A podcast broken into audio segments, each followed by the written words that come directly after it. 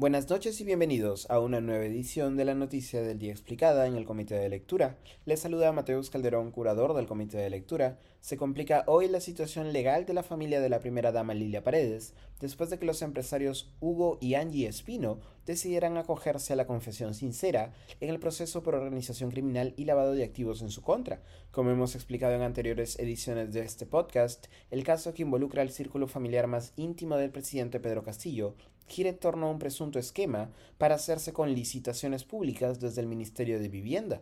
Según la tesis de la Fiscalía, los empresarios Hugo y Angie Espino crearon empresas constructoras fachada para hacerse con licitaciones públicas, las mismas que eran direccionadas por el entonces ministro de Vivienda General Alvarado y el alcalde de Anguía en Cajamarca, José Nenil Medina.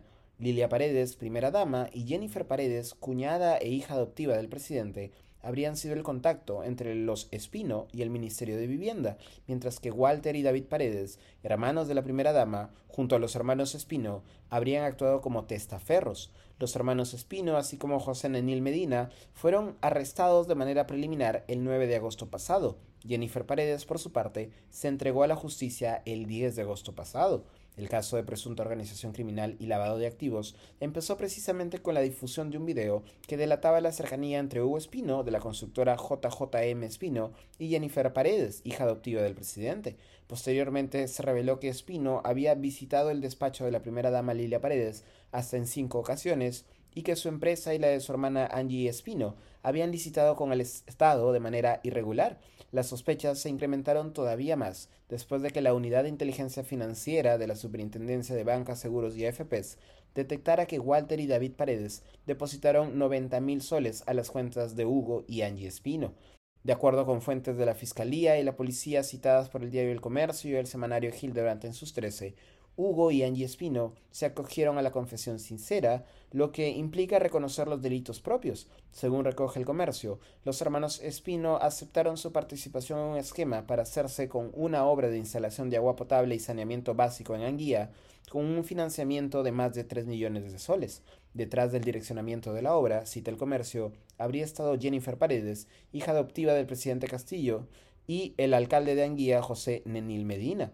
Durante el interrogatorio posterior a su detención, los hermanos Espino también habrían admitido que los 90 mil soles depositados por Walter y David Paredes a sus cuentas tenían como fin financiar el expediente técnico del proyecto de saneamiento y agua potable. El depósito, agregaron, habría sido dirigido por la primera dama Lilia Paredes.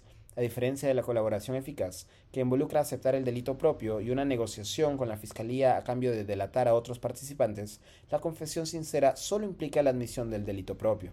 El Ministerio Público solicitó hoy 36 meses de prisión preventiva contra Jennifer Paredes, los hermanos Hugo y Angie Espino Lucana y el alcalde de Anguía, José Medina Guerrero, por la presunta comisión del delito de lavado de activos y otros en agravio del Estado. En los últimos días, el discurso del presidente Pedro Castillo ha insistido en la idea de una supuesta persecución judicial y política contra su familia. Aquí estoy citando.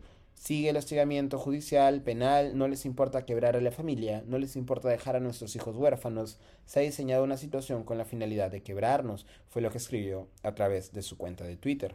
Esto ha sido todo por hoy, volveremos el lunes con más información en la noticia del día explicada y no se olvide de vernos el domingo en Comité de Domingo. Se despide Mateus Calderón.